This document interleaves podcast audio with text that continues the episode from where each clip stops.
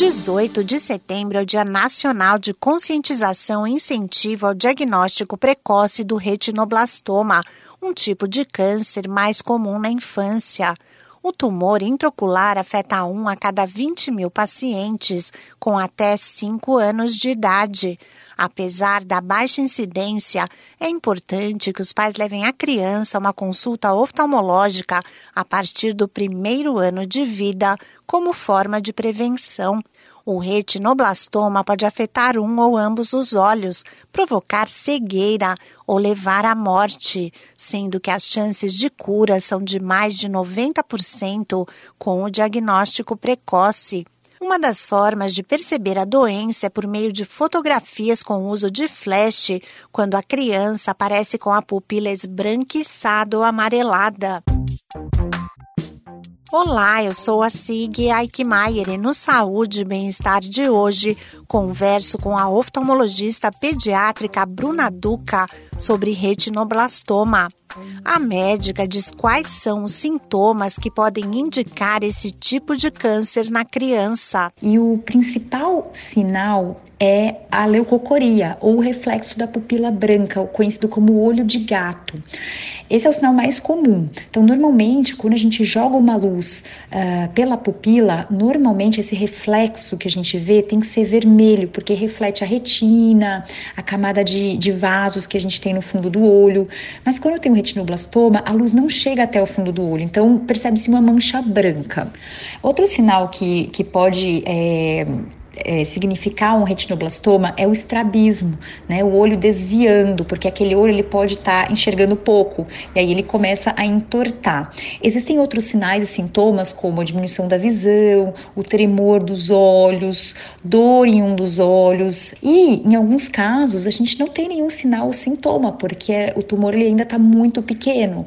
Por isso é tão importante fazer a avaliação, a primeira avaliação de rotina por volta de um a dois anos. Qualquer alteração percebida no olho do bebê ou da criança, os pais devem procurar um oftalmologista, recomenda a médica.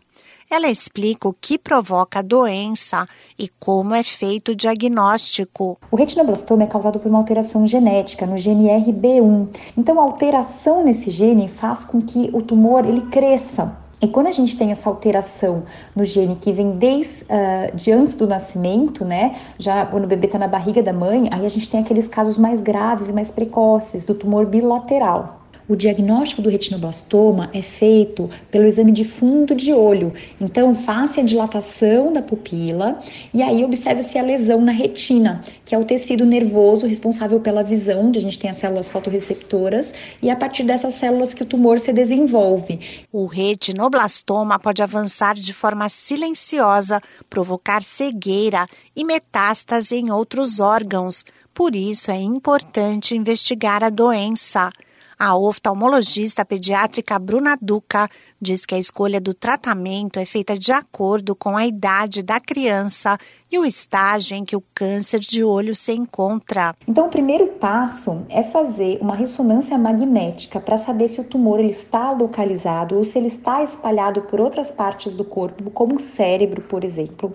E a partir daí determina-se uma linha de tratamento para o paciente, que pode ser desde a terapia laser, né, que podem ser focalizados nas lesões, pra, na própria lesão para destruir o retinoblastoma. A gente tem a braquiterapia que é uma fonte de radiação interna, é uma placa que é inserida dentro do olho, né, através de uma cirurgia para aqueles tumores mais localizados. É, a gente tem também a crioterapia, que é uma sonda é, que, que tem baixa temperatura, então ela vai congelar as células do retinoblastoma.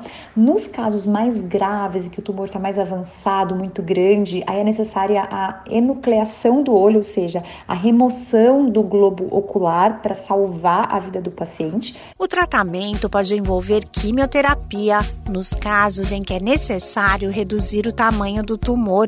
De acordo com o Ministério da Saúde, o retinoblastoma representa 3% dos cânceres infantis que afeta em média 250 crianças por ano.